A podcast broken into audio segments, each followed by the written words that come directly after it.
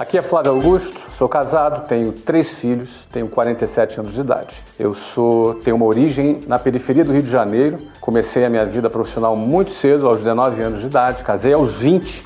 E para resumir, hoje eu sou proprietário e fundador da WiseUp, uma rede de escolas de inglês com mais de 420 escolas, da Wiser Educação, e também proprietário de um clube de futebol nos Estados Unidos, o Orlando City. E hoje a gente vai conversar aqui sobre como tudo isso aconteceu. Jovem Pan Talks. Então, minha, minha, infância foi toda ela na periferia do Rio de Janeiro, na zona oeste do Rio de Janeiro, uma zona abandonada tipicamente pelo poder público, hoje dominada por milícias uh, que disputam sempre com o tráfico de drogas o controle dessa região. O bairro Jabur ele fica entre o bairro de Bangu e Santíssimo, mas se você fosse aproximar um pouquinho na, lá na, no mapa, você vai ver que ela está entre a favela do Sapo, Cavalo de Aço, Marco 7 e Rebu.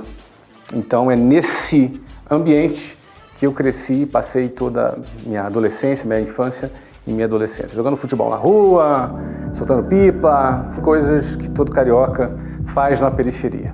Eu tenho uma trajetória toda acadêmica na escola pública. Né? Estudei na Jorge Jabur, uma escola do bairro, depois eu fui para Abraão Jabu. Abraão Jabu ficou famosa quando aquele traficante matemático foi alvejado através de um helicóptero, uma cena cinematográfica, e ele foi morto ali em frente a essa escola onde eu passei, onde todos os dias eu entrava e saía é, durante o meu ensino fundamental.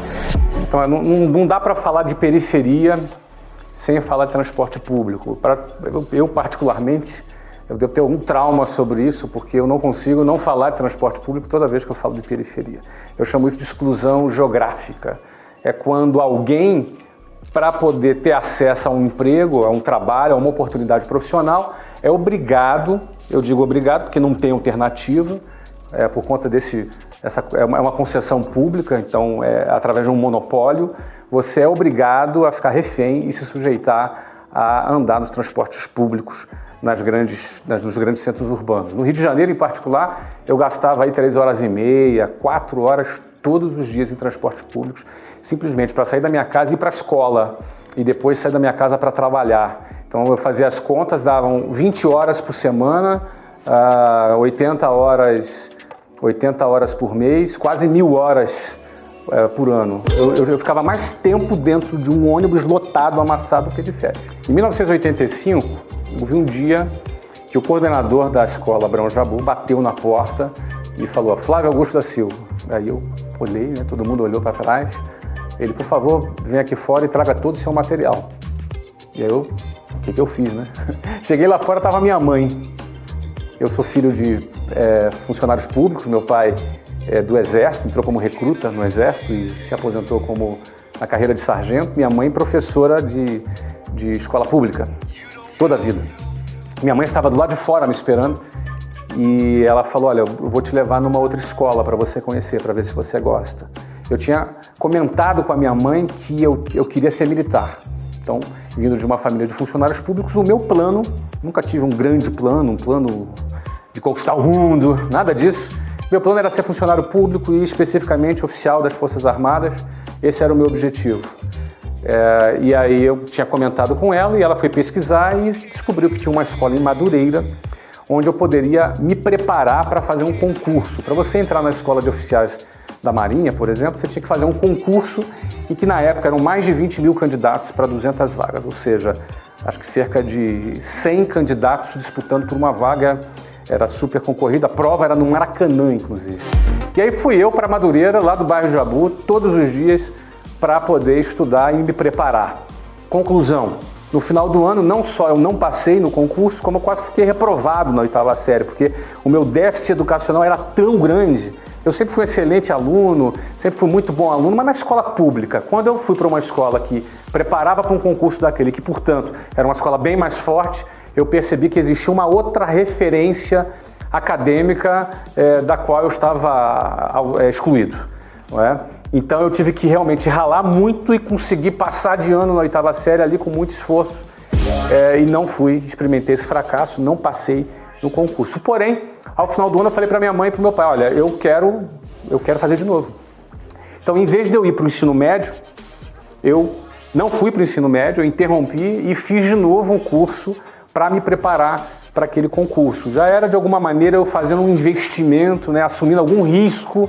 Eu estava ali investindo um ano da minha vida acadêmica e eh, os alunos levam muito isso em conta, valorizam muito, não quero perder um ano. E na minha visão não estava perdendo um ano, eu estava investindo um ano para poder conquistar aquele meu objetivo. Então vai eu de novo, e no caso a minha mãe, ela pagava 100%, ela tinha dois empregos, um emprego na escola municipal e outro na escola estadual. Ela pagava 100% de um dos seus salários só nessa mensalidade. E aí nessa situação, fui eu de novo do Jabu lá para Madureira, três horas e meia, quatro horas de transporte público todo dia, para me preparar. E aí realmente aquele ano eu estudei bastante e no final do ano eu não passei de novo. Eu não passei de novo, mas eu tinha evoluído muito. E ao final do ano eu sentei de novo com meus pais e falei: olha, eu quero fazer de novo.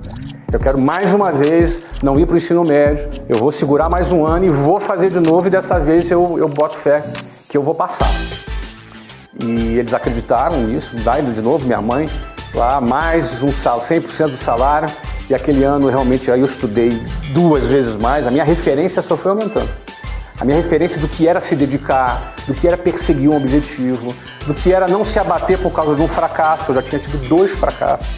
É? Ou seja, a minha referência ela começava a aumentar e aos meus 14, 15 anos de idade eu me via estudando todo final de semana, batalhando, estudando, perseguindo aquilo que para mim era o meu objetivo a ser alcançado. E ele foi alcançado. Ao final desse ano eu fui aprovado e entrei lá na Marinha, é, no Colégio Naval. Foi uma experiência magnífica Conheci gente muito bacana, meus referenciais se expandiram mais ainda. Academicamente eu cresci muito, até que ao final do segundo ano eu fui expulso.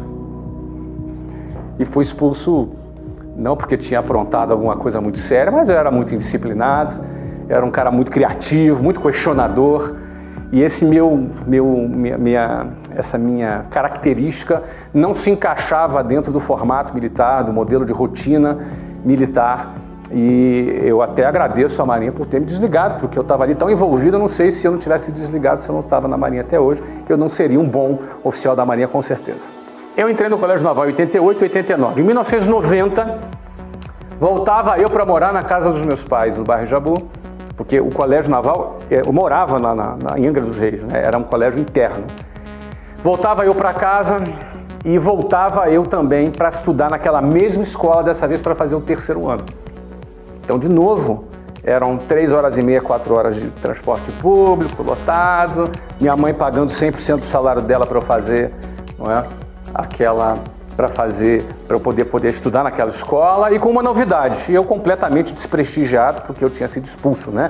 Tava completamente sem moral dentro de casa. Meu pai ficou muito chateado comigo, com muita razão, e eu dizia muito para ele, olha, pai, eu não queria aquilo ali não era para mim mesmo. E ele era muito pragmático. Olha, quem não quer não é expulso. Quem não quer sai. E eu tinha que dar razão para ele. E naquele terceiro ano eu foi um ano assim um, um, um pouco desconcertado por causa daquilo que eu tinha aprontado. E eu fui fazer o meu terceiro ano, mas muito tranquilo academicamente.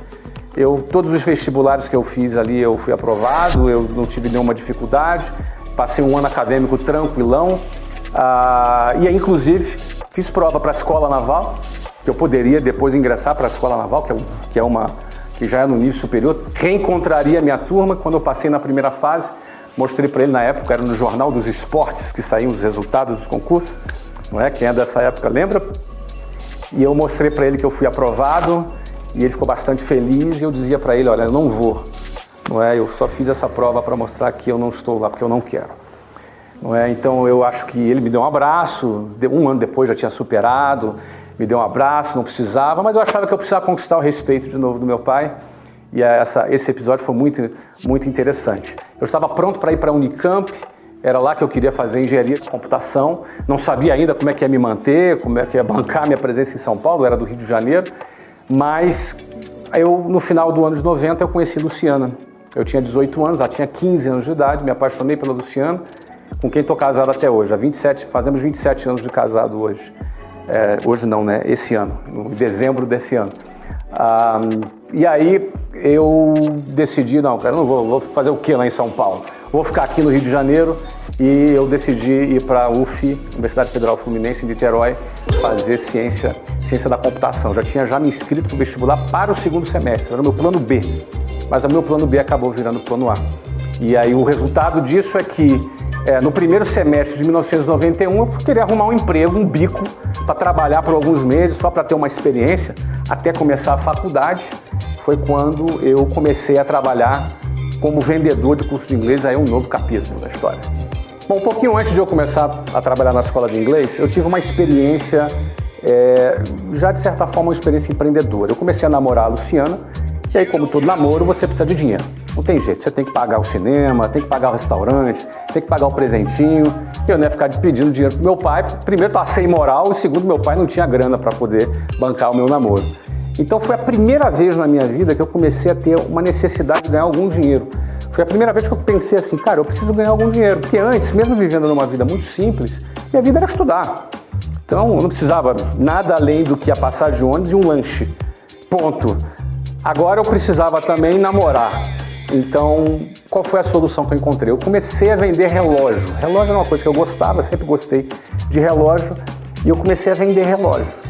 E aí comecei vendendo para os meus amigos, para os amigos da sala, e tinha um, um, jornal lá no Rio de Janeiro chamado Jornal Balcão, os mais antigos vão lembrar. Né? Não existia internet nessa época, então a gente anunciava, eu comprava, vendia relógio, eu fui bem. Comecei a vender bastante relógio, aí logo eu comecei a minha carreira internacional. É? Eu comecei a viajar para o Paraguai, e comprar relógio no Paraguai para poder vender aqui no Brasil. E eu tive uma experiência interessante de ganhar dinheiro. Então eu comecei a produzir, eu comecei a perceber que eu podia, com o meu trabalho, ganhar um dinheiro. E eu já estava ganhando um dinheiro muito parecido com o salário dos meus pais, vendendo relógio. Foi a primeira vez que eu me lembro que eu comecei a questionar o modelo, né? Esse modelo que nós temos na sociedade, a linha de montagem, né? Que é proposta na sociedade e, e, eu comecei a me perguntar por que, que eu é, tinha que trabalhar às vezes 10, 12 horas por dia, se eu podia ali vender relógio, eu estava ganhando até mais do que muita gente que tinha ali 44 horas de trabalho por semana. Então eu me lembro de eu questionando esse modelo. Eu não entendia muito bem no que, que isso ia dar ainda, mas essa experiência marcou e foi muito importante. Porque quando eu comecei a vender curso de inglês, eu comecei a comparar. Cara, vender curso de inglês é mais fácil. Inglês é uma coisa super importante, as pessoas aprendendo inglês têm um benefício muito maior do que usando um relógio. E eu tive muita facilidade a minha carreira nessa, nessa, nessa empresa, nesse curso de inglês, ela foi muito promissora. Apesar de ser um, um emprego absolutamente informal, eu não tinha carteira assinada, eu não tinha nada, nenhuma relação trabalhista.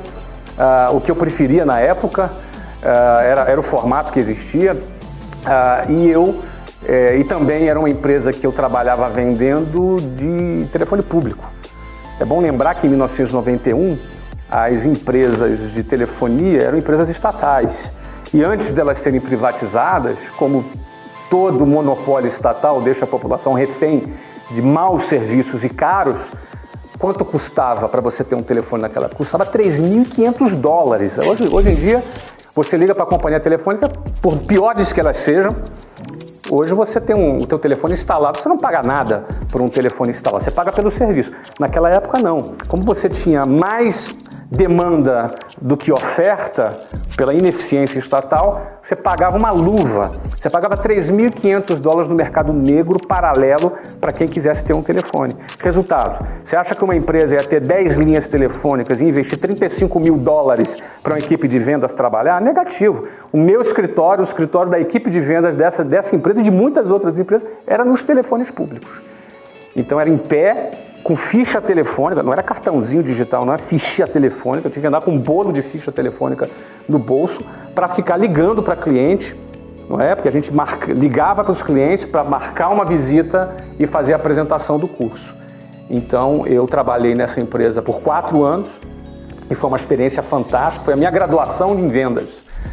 É? Eu entendo que eu aprendi desde vender, desde montar equipes de vendas, desde gerenciar, desde liderar gerentes eu cheguei até um cargo de diretor comercial nessa empresa, onde eu trabalhei por quatro anos.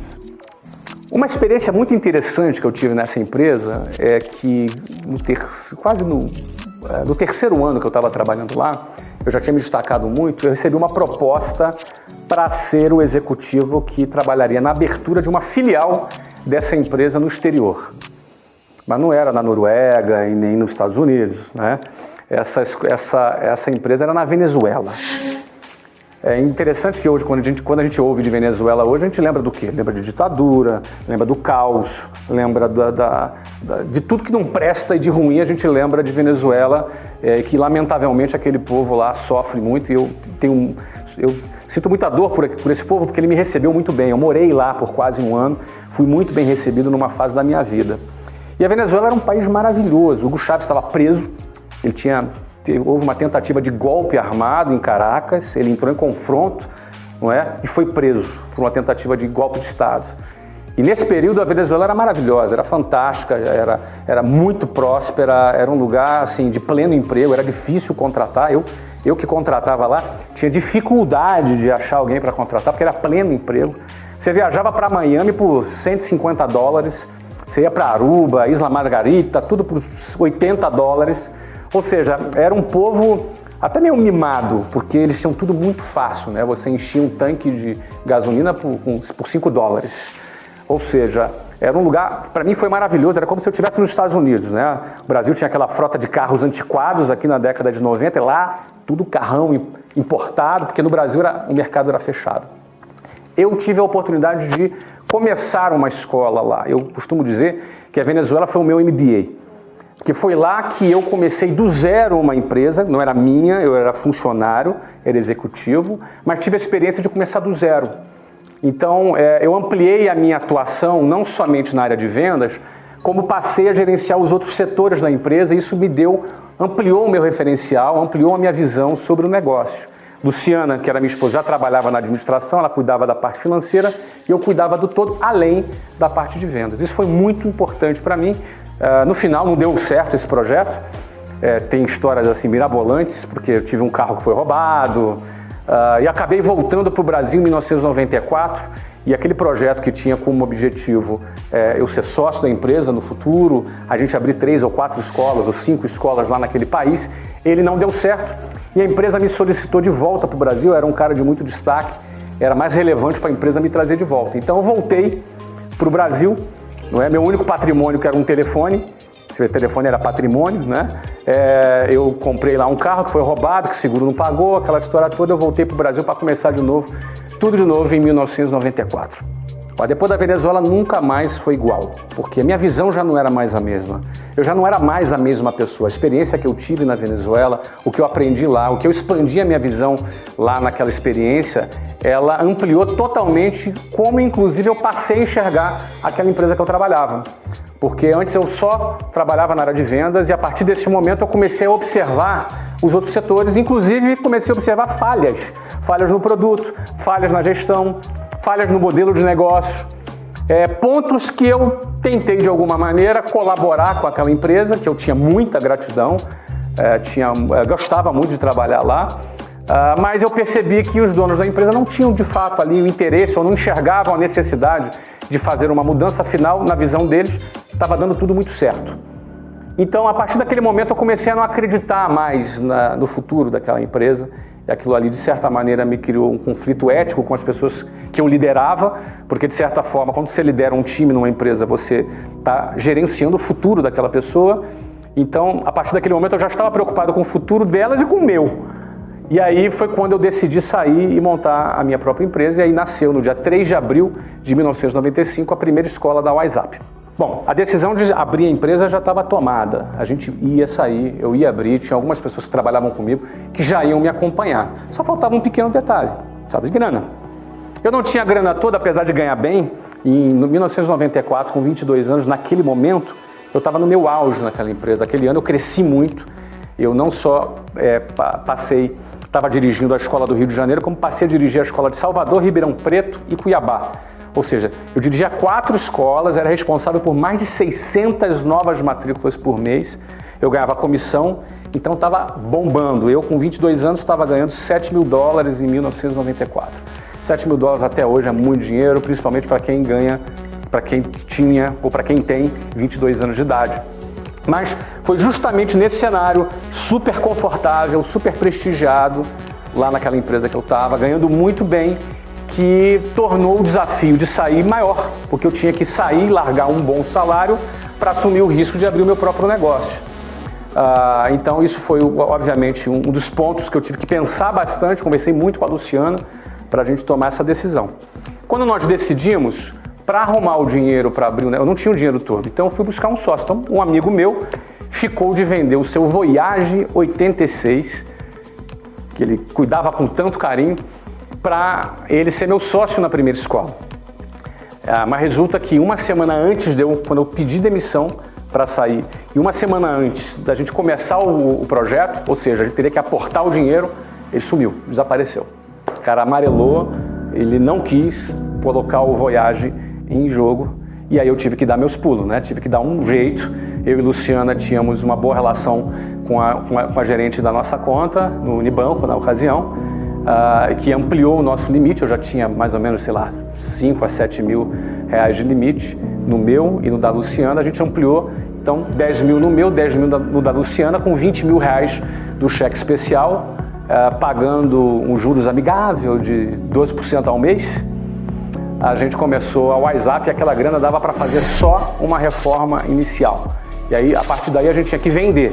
Se vendesse, a gente bombava e crescia. Se não vendesse, eu quebrava. Quebrava, tomava um monte de processo, é, ia ser despejado, ou seja, eu estava entre a glória e o caos. Não é? Foi essa situação que eu me coloquei quando abri minha própria empresa. Agora, uma loucura, aparente, tecnicamente uma loucura você abrir um negócio com cheque especial. É, no meu caso, era a minha única alternativa, não tinha pai, não tinha família, não tinha herança, não tinha nada para começar. E além disso, para dar certo, eu só precisava fazer 100 matrículas por mês, só, entre aspas. É muita matrícula, mas eu já estava acostumado a fazer 600. Então eu estava muito confiante, eu só tinha que vender. Se vender, tudo, dava tudo certo. E deu. Muita gente acha que para abrir um negócio ela precisa ter uma ideia que ninguém nunca teve. Muita gente acha que inovar é sinônimo de inventar. E não necessariamente é, porque eu não inventei curso de inglês. Aliás, quando eu abri a WhatsApp em 3 de abril de 1995, o Brasil já tinha pelo menos umas 10 redes de escolas de inglês muito consolidadas que existiam há mais de 30 anos já. Escolas que é, os pais e avós de alunos já tinham estudado e passava de geração para geração. Então, abrir um curso de inglês não tinha nada de inventar. No nosso caso, a visão para a gente abrir a WhatsApp foi inovar no posicionamento do produto. Por quê? Porque as escolas de inglês no mercado, elas eram predominantemente focadas no público infantil e adolescente. A WhatsApp não, desde o primeiro dia era uma escola focada no público adulto. Ensinar inglês para adulto é muito diferente de, estudar, de ensinar inglês para uma criança e um adolescente. Primeiro, a criança e adolescente não tem escolha, o pai põe lá, acabou. Ele quer que o filho não sofra como ele sofreu.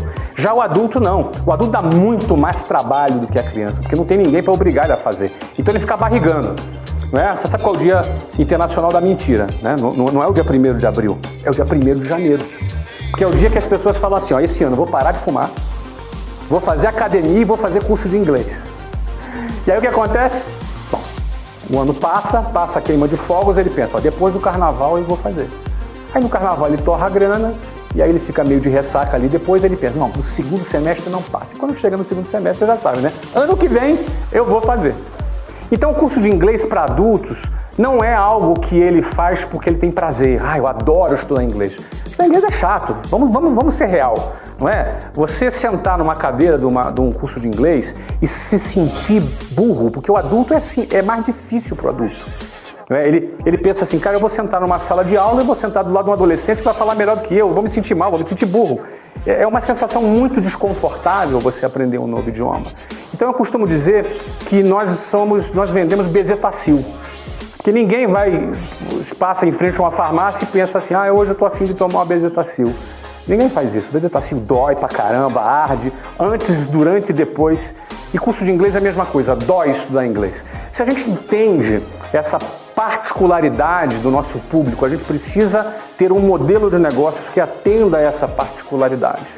Então a WhatsApp desenvolveu um programa voltado para o público adulto, com conteúdo voltado, com conteúdos adultos, com uma abordagem adulto, adulta e principalmente uma comunicação explicando para ela que o, o, o, aprender inglês não é um objetivo final, aprender inglês é um meio.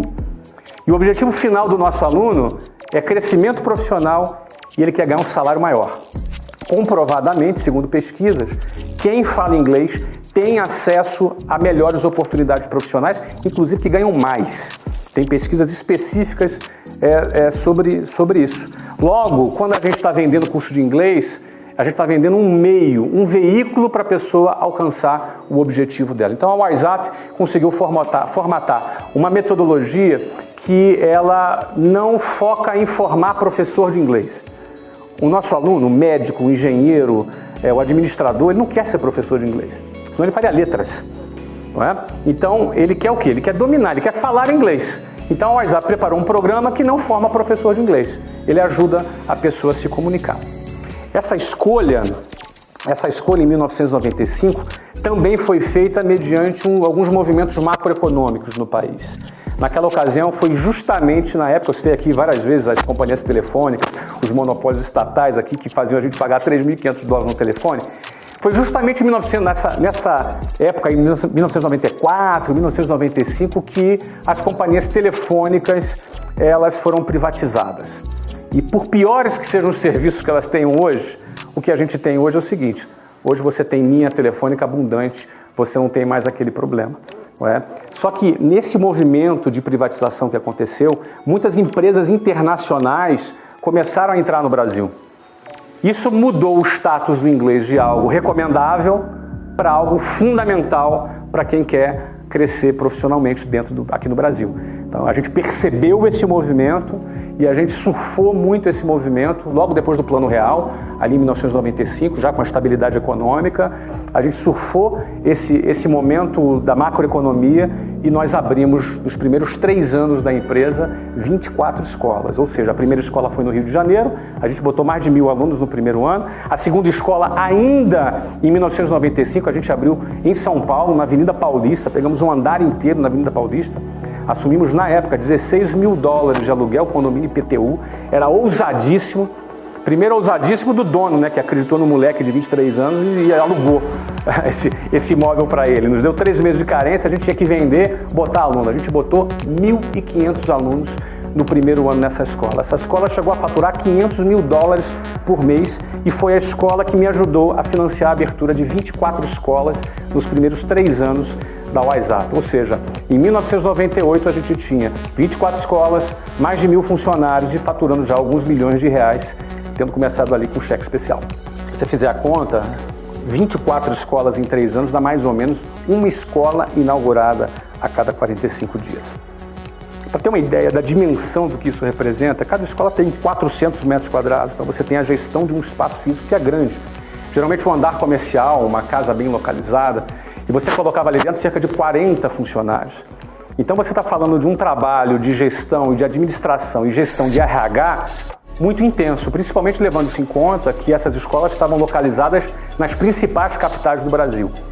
Então eram todas escolas próprias. A Luciana, minha esposa, além da parte financeira, cuidava da parte de arquitetura e a, a toda a parte de construção para inaugurar as escolas. Então foram três anos muito intensos. Nós não tínhamos filhos nessa época então era muito comum, segunda-feira à noite, eu e a Luciana íamos para o aeroporto, ia para uma cidade, ela ia para outra, a gente eu passava por duas, três, quatro cidades por semana, a Luciana para duas, três cidades por semana, e a gente voltava para casa só na sexta-feira. Então eram 12, 13, 14 horas por dia de trabalho intenso, e a gente distante, porque a gente estava viajando, distante, mas juntos, né? Porque quando a gente está perto, está com o mesmo objetivo, a gente está muito próximo. É, a proximidade geográfica às vezes não diz tudo. A gente estava muito unido em construir esse nosso projeto. Uh, e aí o que acontecia? Muitas vezes a gente se encontrava nos aeroportos. Eu, eu, eu indo para uma cidade, voltando, a gente se cruzava em alguma conexão. Não foram poucas as vezes que a gente se encontrava e ficava ali duas, três horas juntos ali no aeroporto. Uh, e isso aí levou três anos na abertura dessas primeiras 24 escolas. Em 1999 eu dei uma parada eu abri umas duas ou três escolas só, não foi um crescimento tão grande quanto vinha, porque eu parei para dar uma organizada nessa empresa e repensar o nosso modelo, que redundou a nossa entrada no setor de franchising é, no ano 2000, quando nós vendemos nossa primeira franquia, e a partir daí a gente passou a expandir com mais escala e com mais velocidade é, em todo o país. A partir do ano 2000 a gente acelerou, meteu o pé no acelerador como se já não tivesse acelerado a gente começou a abrir muito escola e as escolas iam vingando, a gente abria, o negócio ia dando certo. Quando chegou no ano de 2005, a gente completava 10 anos de operação. Fizemos uma mega festa no Morro da Urca, no Rio de Janeiro, para comemorar os 10 anos é, da WhatsApp. E esse ano de 2005 ele também marcou um movimento importante do ponto de vista estratégico, é, que eu busquei é, provar que aquela empresa que eu criei, que eu fundei e que há 10 anos eu levei do zero, na realidade do menos 20 mil reais, até uma empresa que já tinha 100 filiais no Brasil e aí cerca de 3.500 funcionários já em todo o país. É, eu queria provar que aquela empresa funcionava sem a minha presença física.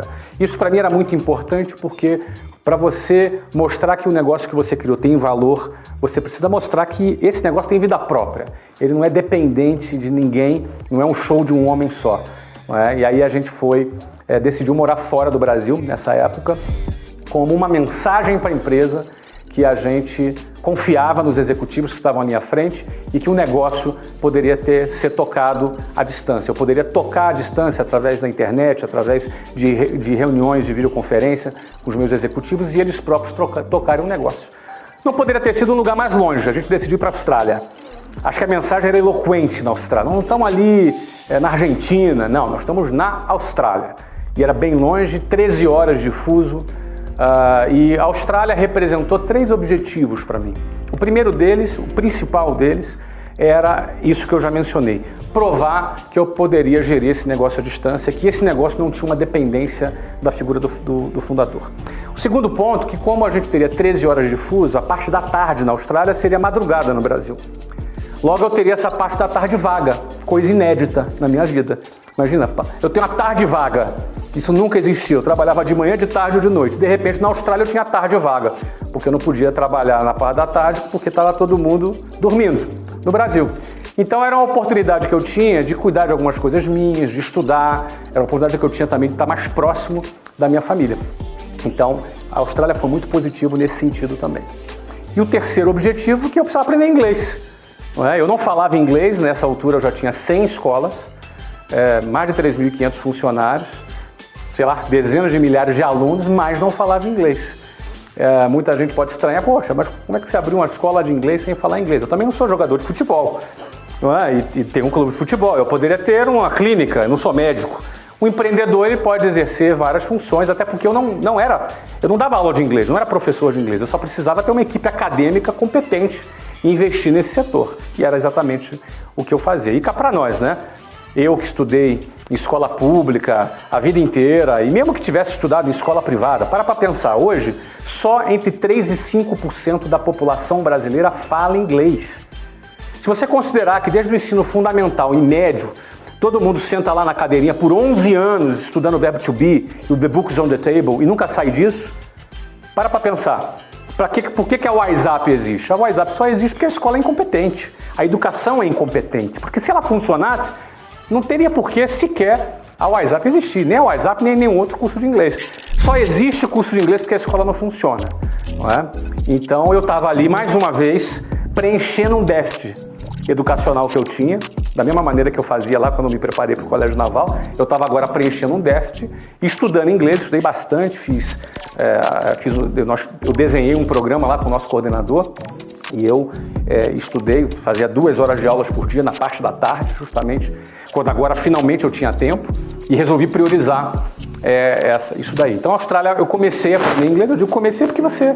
Hoje eu falo inglês, mas você está a vida inteira aprendendo. É? Então, comecei ali a aprender, e aprender inglês na Austrália. Bom, a minha meta de, de gerir a distância, é, ela previa que eu ficaria um ano na Austrália. Com nove meses, eu tive que voltar correndo. Deu errado. Não funcionou. A empresa começou a dar sinais de, uma, uma, de, uma, de um rendimento mais baixo e aí eu voltei antes do tempo, não funcionou, essa parte da gestão à distância fracassou. Voltei rápido para o Brasil, peguei, consegui virar o jogo, fechamos bem aquele ano ainda. Eu não estou falando da empresa ir mal, do, assim, no sentido de, de, de quebrar, nada disso não. A empresa crescia muito, a gente cresceu menos. Então a gente perdeu desempenho. Então isso era um mau sinal eu entendia que era sucesso se ela crescesse a mesma coisa que eu tivesse lá. Como não aconteceu, eu antecipei o meu retorno e assumi de novo a operação E o motivo é muito simples. Eu não estava pronto, minha equipe não estava pronta. É uma questão de amadurecimento, do timing correto, dos processos corretos. E aí retomei o negócio. Trabalhei por mais quatro anos. Quando, deu, quando chegamos no ano de 2009, eu falei: agora eu vou de novo. Eu preciso mostrar que esse negócio funciona na minha ausência. Aí eu fui para os Estados Unidos. Foi quando eu me mudei para os Estados Unidos, há 10 anos, em 2009. Ah, aí eu já tinha meus filhos com 9 anos de idade e 7 anos de idade.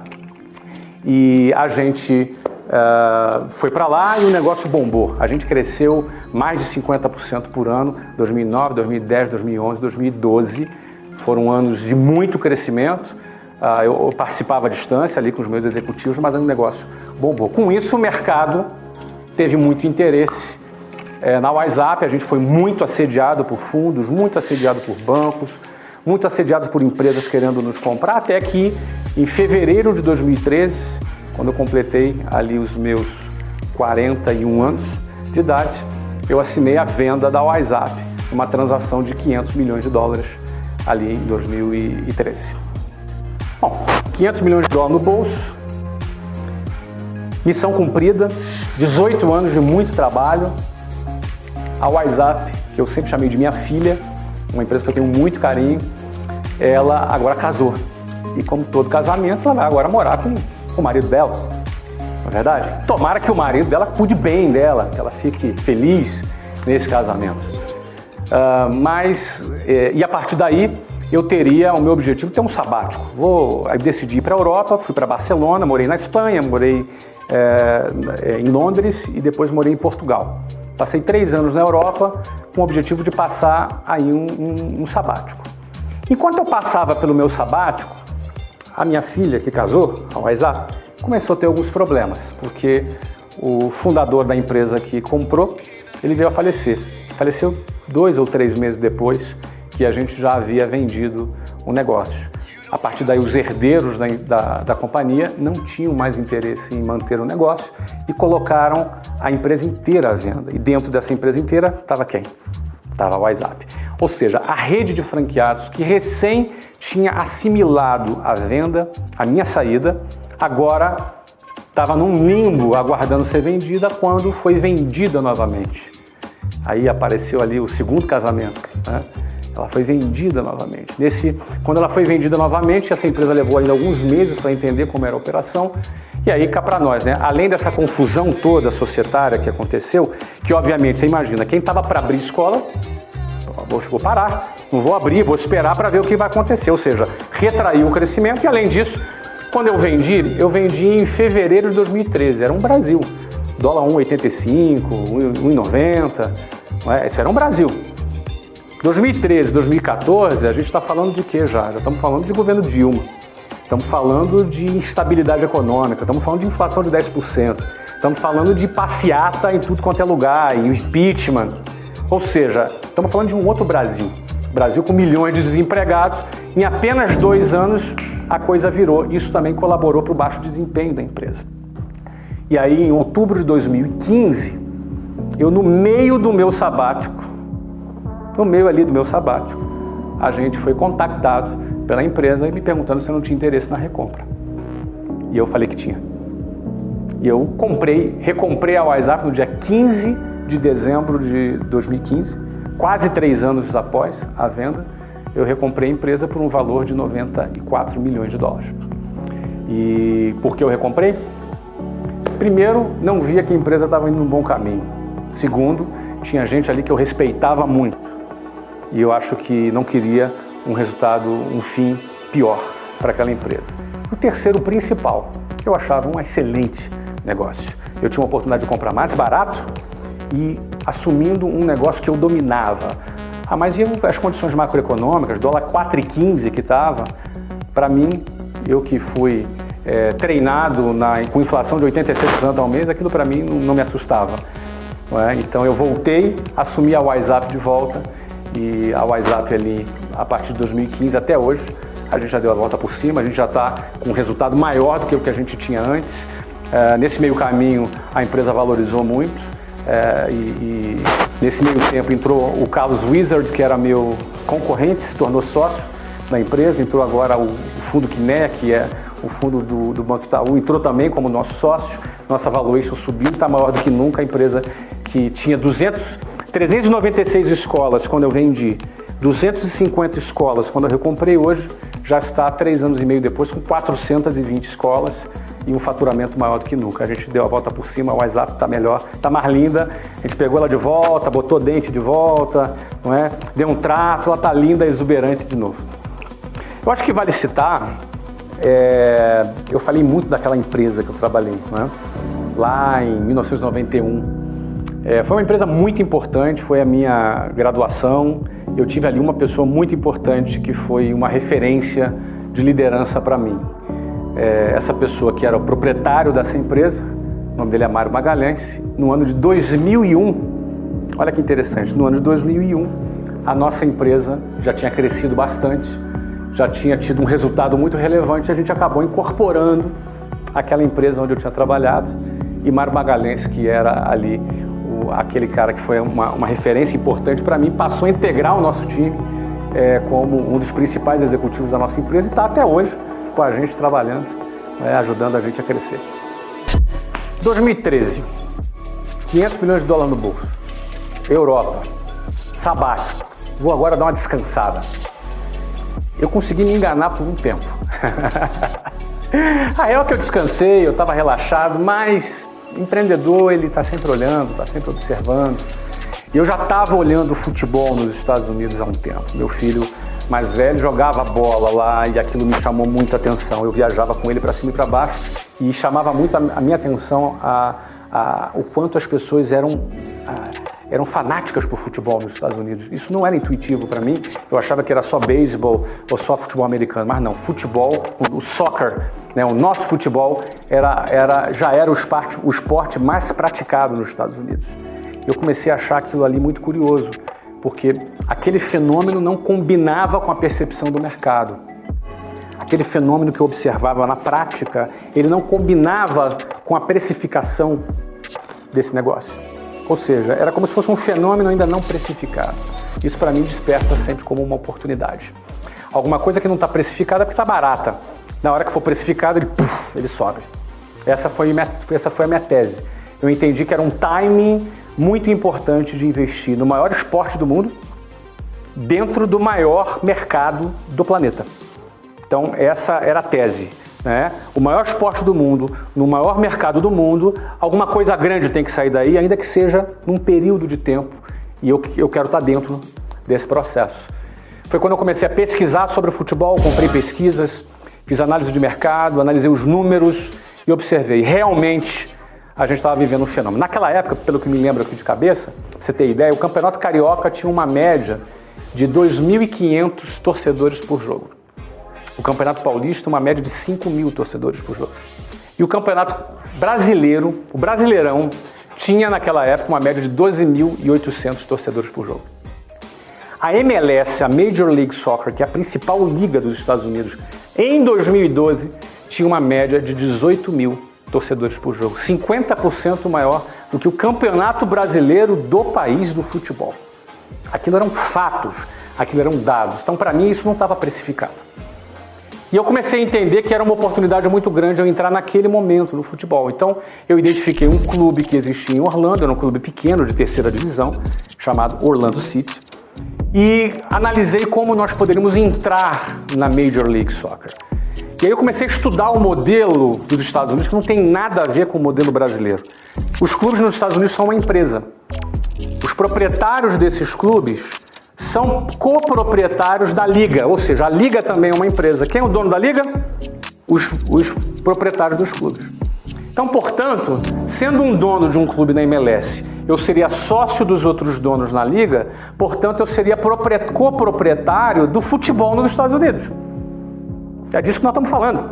Poxa, você ser dono do maior esporte do mundo, no maior mercado do mundo, opa! E se isso está barato porque não está precificado, melhor ainda. E aí quando você olhava para NBA, para NFL, MLB, que são as ligas de futebol americano, basquete beisebol, você via a evolução do, do, do valuation desses clubes.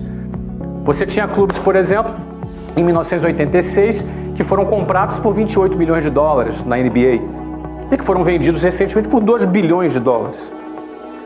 Um caso típico é o Steve Ballmer, que comprou o Clippers lá em Los Angeles, num típico caso de racismo, um escândalo de racismo que aconteceu. O dono foi banido, foi obrigado a vender. Coitado, 2 bilhões de dólares. E aí, ao olhar essa trajetória do valor desses, desses clubes do basquete, principalmente entendendo que o futebol tinha um, um futuro muito promissor é, nos Estados Unidos, eu falei, agora, eu pensei, agora é a hora de fato de entrar. Bom, isso me custou 100 milhões de dólares, foi o custo total para aquisição, para compra do Orlando City e para a compra da minha participação na MLS, porque quando eu sou aceito na MLS, eu me torno sócio, então eu preciso comprar aquelas ações, aquelas participações. Então isso tudo custou 100, 100 milhões de dólares. Então é, eu costumo dizer que a gente precisa ter visão, coragem e competência. A visão para enxergar uma oportunidade. Mas depois que tu enxerga, meu irmão, para tu pegar o check-in de 100 milhões de dólares, você precisa ter coragem. Ou pegar o check-in de 20 mil reais de cheque especial, tem que ter coragem. Não é? E aí, obviamente, depois disso você tem que ter competência. Porque se não fizer 100 matrículas por mês, tu quebra. E lá, no, e lá no futebol, se você não fizer o trabalho de casa, também o negócio não vai dar certo. Uh, isso, foi, isso foi em 2014. Nós fomos aceitos em 2014. Uh, o curioso é que a gente foi aceito logo no início de 2014, em janeiro, e aí nós contratamos o Kaká. E o Kaká, ele foi contratado é, em julho de 2014.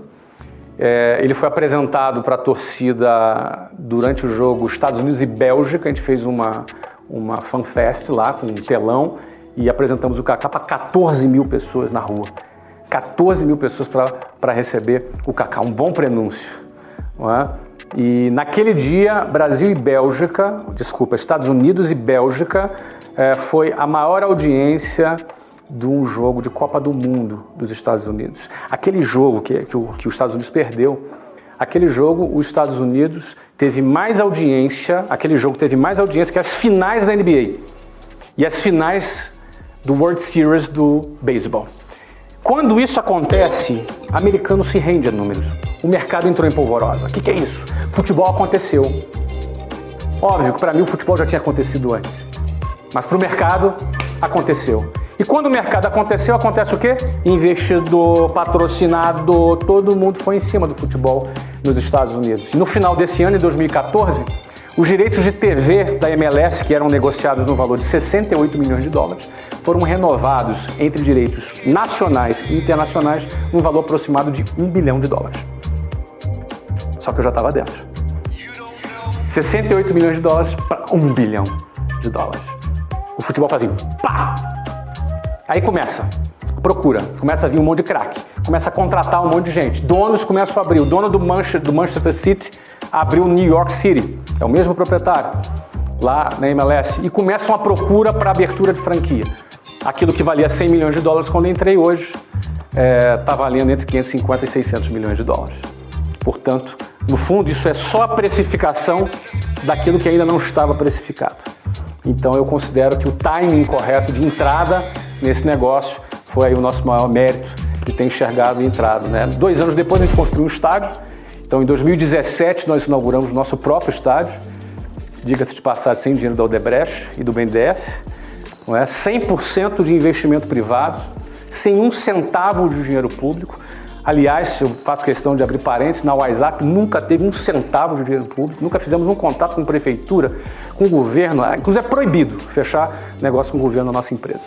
É, não só porque a gente se preserva, como também a gente acha que o mercado por si só é suficiente para a gente trabalhar.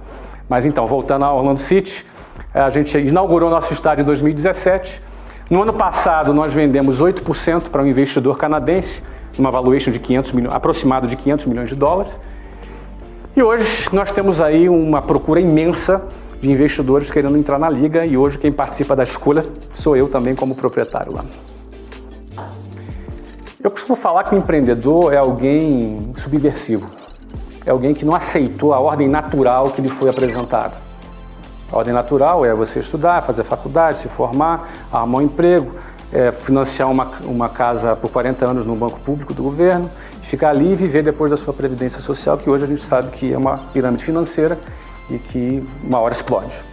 Então, o que, que acontece? Essa proposta é, de vida nunca me atraiu. O empreendedor é um cara meio rebelde, é um cara que, que não quer se submeter a esse tipo de situação ou ficar refém de governo ou ficar refém é, de previdência ou de qualquer coisa. É um cara meio, meio é diferente o empreendedor. Às vezes ele se dá mal, bate a cabeça se ferra, não é? Mas quem não tem, quem tem a chance de dar certo, também está assumindo o risco de dar errado. Não tem nada garantido para o empreendedor. Não existe estabilidade para o empreendedor. Não existe cargo vitalício para o empreendedor. O empreendedor ele, ele não tem passado, ele tem que produzir hoje para poder fazer acontecer. E empreender com essa característica no Brasil, o cara tem que estar disposto a empreender apesar do Brasil.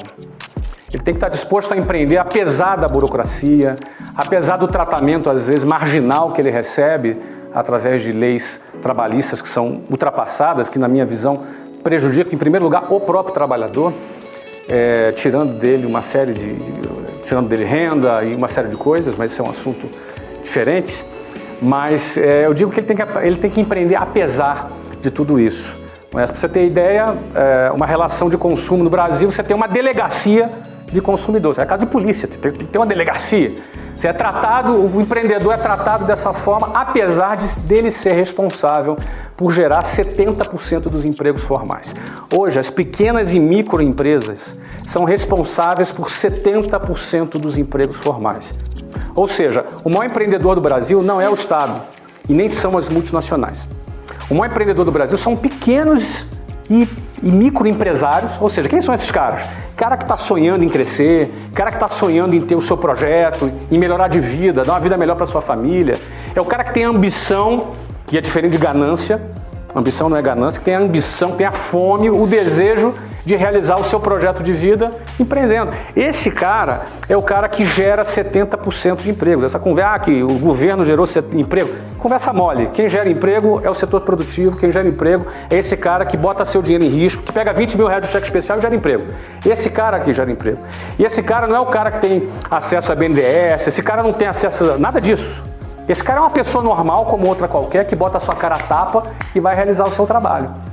Então o cara precisa ter uma fome e precisa realmente ter um desejo de sair dessa linha de montagem e ele entra nesse, nessa zona de risco que, apesar de todo esse contexto burocrático e tributário, todo essa, esse emaranhado desse modelo de Estado que a gente tem no país, é, ele decide empreender. Então, esse cara é o empreendedor brasileiro. Eu respeito muito esse empreendedor brasileiro, sou um incentivador desse empreendedor, desse pequeno empreendedor, desse cara que quer sair do transporte público para poder ganhar o mundo. Eu sou incentivador desse cara. E esse cara, ele é uma pessoa que não está disposta a ficar sujeita a esse modelinho que lhe apresentaram. Então esse cara merece todo o respeito. Jovem Pan, Top.